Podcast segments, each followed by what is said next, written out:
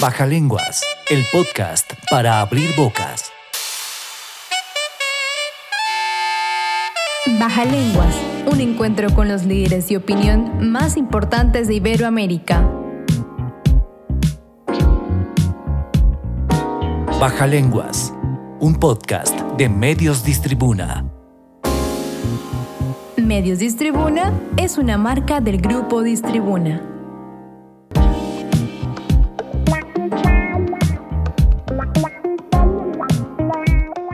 Bienvenidos a una nueva emisión de Baja Lenguas, el podcast para abrir bocas. Este es un espacio del grupo Distribuna para hablar con líderes de opinión acerca de temas de relevancia en el campo de la medicina. Mi nombre es Carlos Torres y me siento honrado de acompañarlos de nuevo. Y yo soy Patricia Sierra, los saludamos el día de hoy dándole de nuevo la bienvenida a la doctora Marcela Celisa Mortegui, ginecóloga, epidemióloga, experta en virus del papiloma humano y salubrista pública. Doctora Celis, bienvenida de nuevo a Baja Lenguas. Patricia, Carlos, muchísimas gracias por la invitación y muchas gracias a Distribuna por abrirnos este espacio de opinión y de educación para todos. Gracias, doctora Celis. En nuestro podcast de hoy hablaremos de las infecciones de transmisión sexual, un tema que afecta a todas las personas con vida sexual activa, ya que de acuerdo con la Organización Mundial de la Salud, se calcula que adhiere alrededor de un millón de personas en el mundo contraen una infección de transmisión sexual. Doctora, ¿en qué consisten las infecciones de transmisión sexual y por qué se cambió el término usado anteriormente de enfermedades de transmisión sexual? Bueno, primero que todo, una infección de transmisión sexual es una infección que se adquiere por cualquiera de las vías de contacto sexual, ya sea sexo vaginal, anal u oral. Y hay algunas de ellas que tienen posibilidad de adquirirse por otra vía, como el uso de drogas intravenosas, como serían la hepatitis B y el VIH. También existe la posibilidad en estas últimas dos de la transmisión a través de transfusiones. Es un riesgo en este momento ya teórico, pero durante algún tiempo fue una cosa que pasaba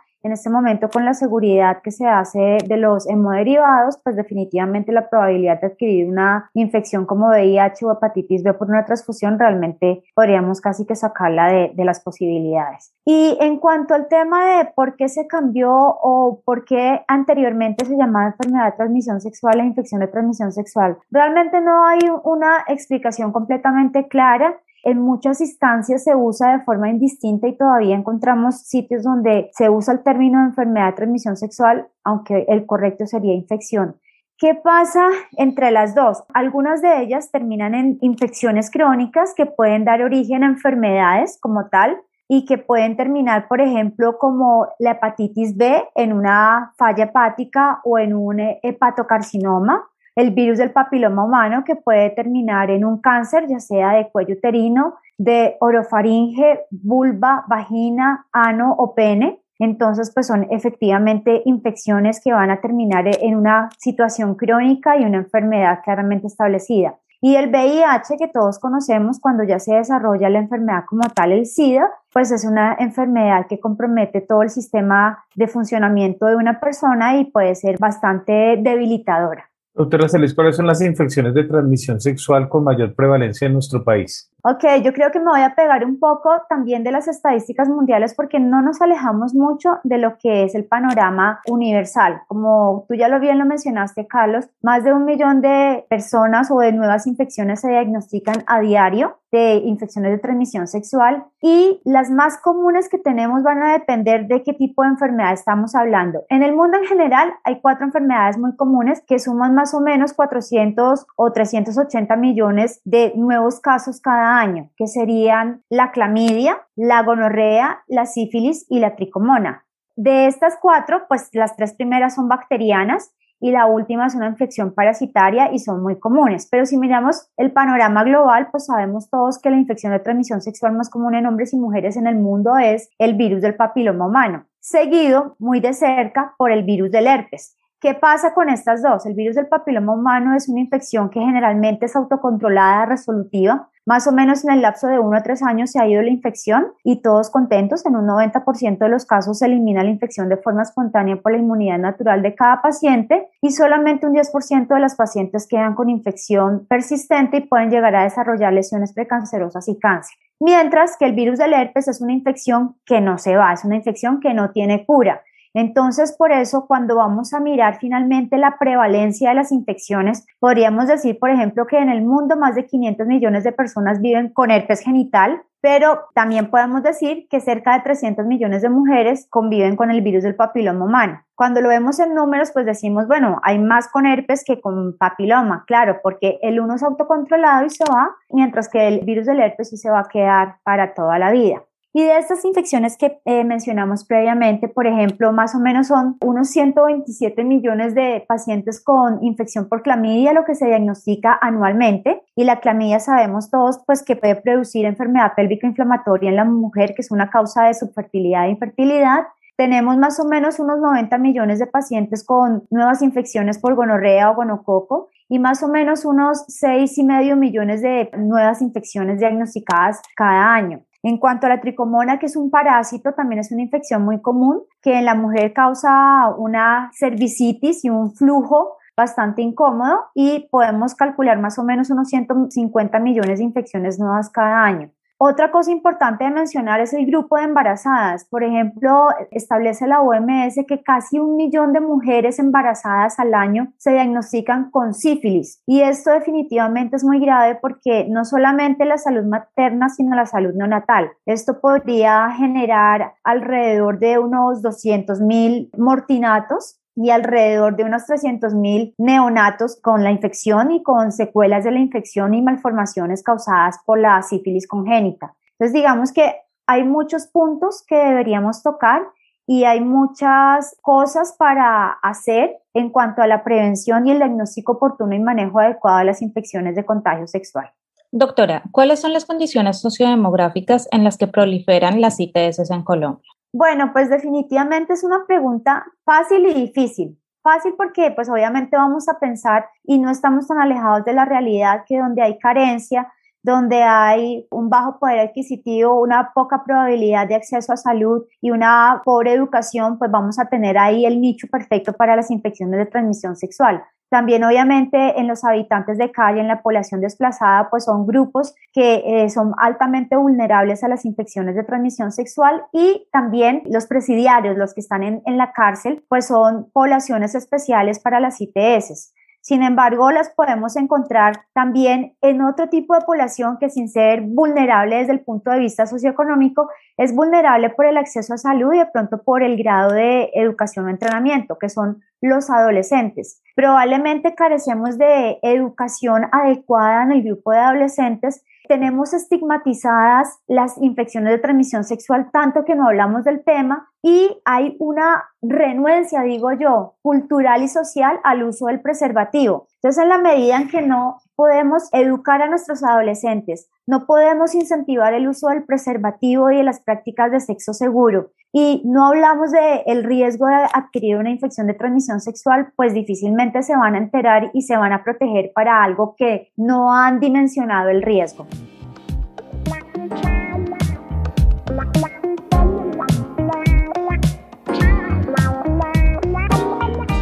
Doctora Celis, ¿cuáles son los principales factores de riesgo para adquirir una infección de transmisión sexual? Bueno, pues ahí, como ya lo mencioné, hay poblaciones vulnerables y entre ellas, pues obviamente, tal vez me faltó incluir el grupo de trabajadoras sexuales. Sin embargo, pues sabemos todos que por lo menos en nuestro país al grupo de trabajadoras sexuales se les hace seguimiento, tienen su carnet especial de salud y se les hacen pruebas de forma periódica para evitar eh, su contagio y el contagio de las personas que entran en contacto con ellas. El grupo de adolescentes, como ya lo mencioné, probablemente por desconocimiento, pero también porque las mucosas y la zona de transformación, por ejemplo, en cuello, son aún inmaduras y no son mucho más vulnerables para ser eh, presa de una infección y colonizadas por algún virus o alguna bacteria que pueda generarles infección. Y pues donde hay bajas condiciones de salubridad, bajo acceso en salud y un pobre nivel educativo, pues vamos a tener también fácilmente la posibilidad de adquirir infecciones. Es importante mencionar que algunas de las infecciones se vuelven cofactor para otras. Por ejemplo, paciente con herpes genital o paciente con sífilis tiene más riesgo de adquirir VIH. Paciente con herpes genital y clamidia tiene más riesgo que una infección por virus de papiloma humano se vuelva persistente y pueda progresar a una lesión precancerosa y cáncer de cuello uterino. Paciente con vaginosis bacteriana, que es la infección vaginal más común eh, después de los hongos, la segunda infección más común en mujeres es la vaginosis bacteriana, ese flujo feo que de mal olor ese flujo feo de mal olor, si no lo tratamos adecuadamente y se vuelve repetitivo, también es un factor de riesgo para infección y persistencia por virus de papiloma humano y adquisición de cepas de alto riesgo, que son las que pueden desencadenar lesiones precancerosas y cáncer. Y es un factor de riesgo no solamente para adquirir la infección por VIH, sino para transmitir la infección por VIH. Entonces, definitivamente se vuelve un todo que nos toca de forma muy consciente ir desmenuzando e ir abordando adecuadamente. En algunos países se está utilizando la PrEP o profilaxis preexposición. ¿En qué consiste este tratamiento y cuáles son sus beneficios y cuáles son sus riesgos? Bueno, como tú ya lo mencionaste, la PrEP es la profilaxis preexposición, es decir, son medicamentos que las personas que pueden estar en riesgo de adquirir la infección por VIH toman para prevenir contraerla durante una relación sexual o por el consumo de drogas inyectables. Es un requisito para usar la PrEP que el paciente, hombre o mujer, esté previamente tamizado para VIH, se haya hecho la prueba y esté negativo, o sea, para PrEP tiene que estar negativo para VIH y debe ser consistente la toma, especialmente en aquellos pacientes que tienen exposición repetida al VIH. Por ejemplo, en las parejas serodiscordantes, donde uno de los dos es portador del VIH y la pareja es negativa, el uso del PrEP puede disminuir el riesgo de adquirir la infección. Si mal no estoy, podría ser más o menos como de un 70% la probabilidad de disminuir obviamente en una relación protegida con el uso del condón. Entonces, el uso concomitante podría ser de alta utilidad para prevenir la infección por VIH. Realmente, los medicamentos que se usan para la profilaxis preexposición son dos medicamentos especialmente. Uno de ellos se llama Truvada y el otro de ellos se llama Discovi y los dos son combinaciones de medicamentos antirretrovirales. En el primero combinamos tenofovir, disoproxilo con emtricitabina y en el segundo es la misma combinación, pero el tenofovir en vez de ser la forma de disoproxilo viene a la fenamida. Son eh, medicamentos de uso diario, es una tableta diaria para la profilaxis. La persona debe pesar más de 35 kilos para poder ser candidata al uso del régimen, o sea que ya vemos que pues tiene que estar por lo menos por encima de unos 12, 13 años para tener más o menos ese peso. Y debe hacer seguimiento periódico porque pues obviamente tienen impacto en eh, riñón, en función renal, también pueden tener impacto en la función hepática y en pacientes que tienen infecciones crónicas por hepatitis B podría empeorar el caso y el pronóstico de estos pacientes. Entonces, no es tan sencillo como que me tomo el medicamento y ya, sino que requiere primero que todo la valoración médica. La receta médica, es, eso solamente en un programa y organizado y con una receta médica les despachan el medicamento y pues requiere un control periódico de estos usuarios de la PrEP.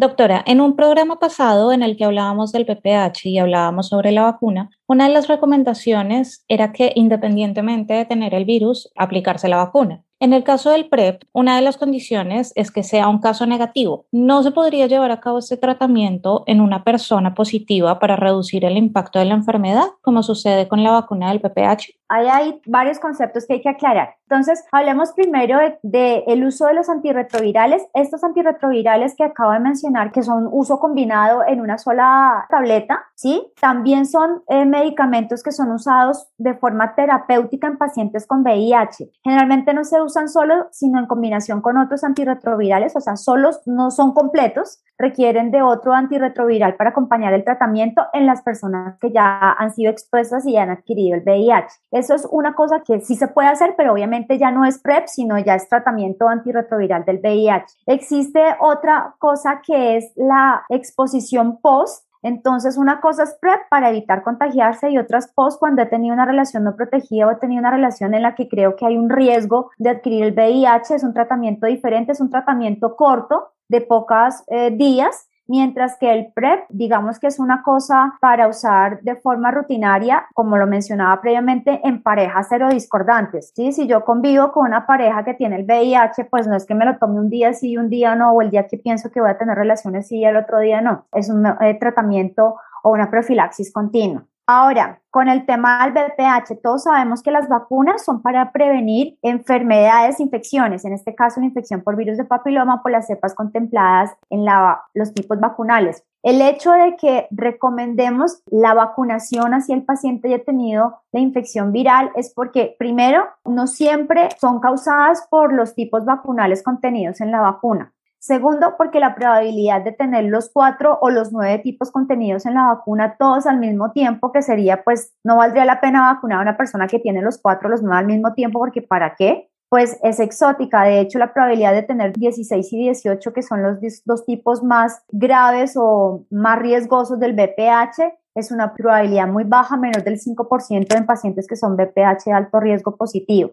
Entonces, en este caso es para prevenir otras infecciones y en el caso de la vacunación post-tratamiento es para potenciar la, la, respuesta inmunológica y pues obviamente prevenir la adquisición de una infección que pueda volver a, a generar una noxa en ese cuello uterino. Recordemos que en el caso de las infecciones de transmisión sexual de las que estamos hablando, hay vacuna para dos de ellas, que son virus de papiloma humano y todos los cánceres que mencionamos previamente que puede causar y hepatitis B que puede desencadenar cáncer hepático, hepatocarcinoma. Entonces sí tenemos dos vacunas para cáncer y son específicamente la de los dos cánceres que tienen un origen viral como son papiloma y hepatitis B.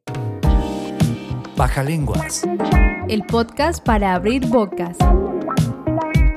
Doctora Celis, ¿cuáles son las repercusiones médicas más graves por sufrir una ITS? Pues muchas, si tenemos un VIH y no se diagnostica y se maneja oportunamente, pues todos conocemos que el SIDA va comenzando a deteriorar al paciente poco a poco, tienen infecciones concomitantes, por ejemplo, una neumonía por neumocistis carini, pueden hacer tumores como el sarcoma de Kaposi y finalmente van a terminar en un deterioro severo que puede comprometer la vida. Por fortuna, pues con el advenimiento de los antirretrovirales, la expectativa de vida de una persona VIH positiva diagnosticada oportunamente y manejada adecuadamente puede ser similar a la de cualquier persona que no ha adquirido la infección. En el caso del virus del papiloma humano, pues todos conocemos la punta del iceberg, el cáncer de cuello uterino, y la segunda que está apareciendo en este momento, que es el carcinoma escamocelular de orofaringe, especialmente en hombres, pero también conocemos en las mujeres y en la población homosexual el riesgo de enfermedad y cáncer anal relacionado con virus del papiloma humano. En el caso de la sífilis, pues tenemos la exposición también de la gestante y la probabilidad de una sífilis congénita con todas las consecuencias en la salud que ello acarrea. En el caso de la clamidia y el gonococo, pues tenemos la probabilidad en las mujeres de hacer una enfermedad pélvica inflamatoria, lo cual afectaría posteriormente la fertilidad de esta paciente, porque puede generar obstrucción de las trompas uterinas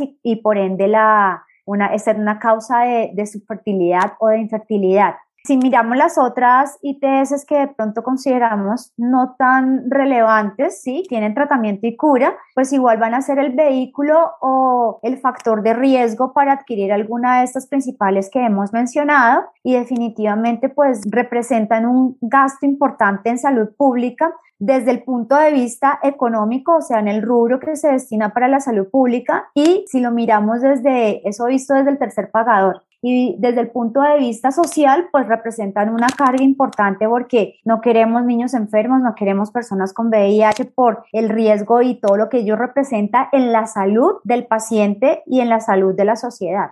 Hablábamos al principio de nuestra charla sobre el bajo uso del condón. ¿Cuáles cree que han sido las falencias en las campañas que han promovido el condón como el principal método de protección frente a las ITS? Pues no sé, esto es una apreciación personal, pero yo veo que la propaganda al condón la hacen los que venden los condones, entonces pues la población en general la toma como si fuera un, medio de vender su producto. ¿Sí? Eso por un lado. Por otro lado, social y culturalmente eh, hay una cultura arraigada, llamémosla un poco machista, pues probablemente sería como uno de los orígenes que ha tenido e, esta cultura arraigada de que con el preservativo no se siente igual, de que con el preservativo no se disfruta igual, de que cuando le pides el preservativo entonces ya no funciona y está tan arraigada en la cultura que se vuelve la cotidianidad. Ay, yo sí me quiero poner el preservativo, pero no había y entonces no lo usamos. Ay, al no le gusta, entonces no lo usamos. Es que si le pido el preservativo, entonces va a pensar que estoy con alguien más o va a pensar que yo estoy pensando que está con alguien más. Digamos que son muchos mitos e imaginarios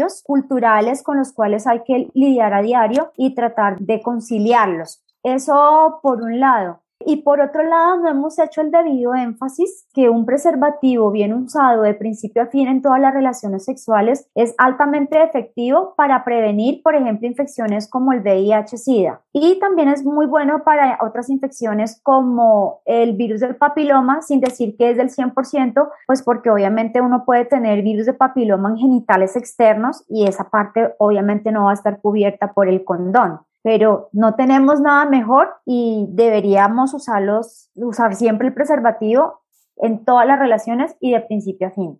Doctora, ¿cuál ha sido el impacto del Plan de Acción para la Prevención y el Control de la Infección por el VIH y las infecciones de transmisión sexual 2016-2021 de la OPS? Bueno, pues lo primero es mencionar que el tema es un tema complicado que tenemos mucha gente con infecciones de transmisión sexual y contagiándose diariamente con unas nuevas infecciones. Definitivamente la estrategia OMS en 2016-2021 ha logrado mejorar en algo lo que ha pasado, pero en el análisis preliminar que se presentó en el año 2021, a corte 2020 evidenciaron que si bien es cierto habían logrado algunas mejoras, sobre todo en sífilis, en prevención de VIH, adquisición de nuevos casos, definitivamente la velocidad era lenta, inclusive antes de la pandemia. Y todos sabemos que con la pandemia las estrategias de salud pública y la prevención primaria pues se han ido un poco al traste porque las personas no están consultando oportuna ni constantemente a los servicios de salud.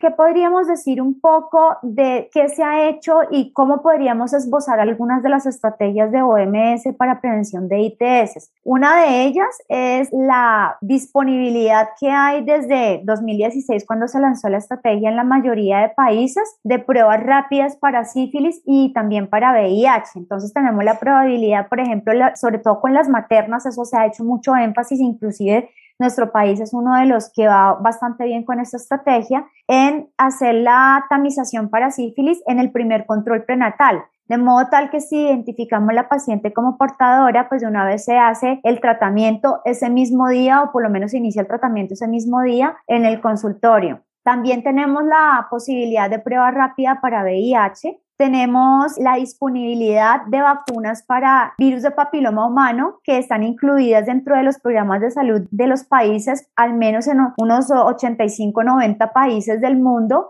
y la probabilidad también de adquirirla de forma particular en los otros países, porque pues digamos que en algunos sitios todavía no hay programas organizados de vacunación masiva a adolescentes. Lo otro que se viene trabajando, pues eh, el refuerzo de la prevención de la sífilis congénita, mediante la estrategia de identificación y tratamiento oportuno de las maternas y la concientización, pero yo veo que de pronto aquí estamos un poco cojos en ese de la concientización del uso del condón, que precisamente acabamos de mencionar que más bien parece una estrategia de marketing y de posicionamiento en el caso de las ventas y no como una estrategia de prevención de infecciones de transmisión sexual. Y lo que sí se ha manejado bastante bien es la distribución de los preservativos. Entonces, población de riesgo, población adolescente en el puerperio, pero digamos que el gancho para los usuarios es no embarazarse. Entonces, en la medida que le ponemos un método de planificación a la señora, o el señor se hace la vasectomía, se olvida del riesgo de las infecciones de transmisión sexual y deja usar el preservativo. Y por otro lado, nuestros pacientes en la menopausia, entonces pierden el interés y el miedo a quedar embarazadas porque obviamente no va a pasar y se olvidan de la prevención de infecciones de transmisión sexual. Y en esta época de la vida de la mujer muchas veces hay nuevas parejas hay pues el síndrome del nido vacío que todos conocemos, muchas parejas se separan, hay nuevas parejas que aparecen en la vida de nuestras pacientes y se nos olvida no solamente a ellas usarlo, sino a nosotros como médicos reiterarle la necesidad del uso del preservativo para prevención de infecciones de transmisión sexual.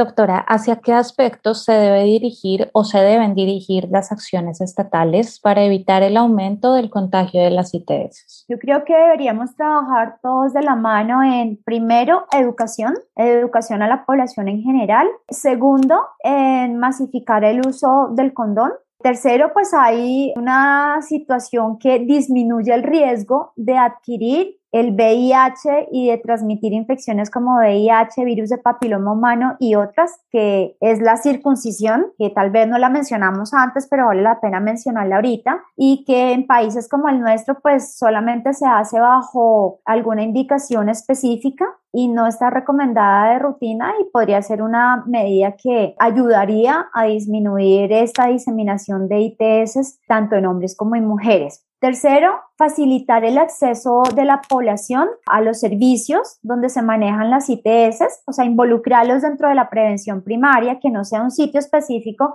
porque digamos que crear clínicas puras de ITS con toda la estigmatización que gira alrededor de las infecciones de transmisión sexual disminuye la probabilidad de que las personas acudan a este tipo de clínicas. Ya el solo entrar allá, ya el que lo conozca ya supo que está buscando ayuda, está pensando que tiene o está en tratamiento por deberíamos hacer un adecuado diagnóstico. Hay una cosa que son las guías de manejo para algunas de estas infecciones y se ha buscado hacer un manejo sindromático, es decir, la señora llega por un flujo y si no tenemos un diagnóstico claro, hacemos manejo sindromático en el cual incluimos tratamiento para tricomona, que es una infección de transmisión sexual, ya la mencionamos, y entonces buscamos en este momento disminuir el riesgo de que esta infección la tenga la paciente. No solamente hay manejo sindromático para flujo, sino también para úlceras genitales y entonces ahí entra la sífilis, entra el herpes, entra el chancro, el Hemophilus ducreyi, entonces ya tendríamos otra parte de ITS cubiertas. El síndrome de secreción uretral también es otra de las enfermedades que se puede manejar de forma sindromática.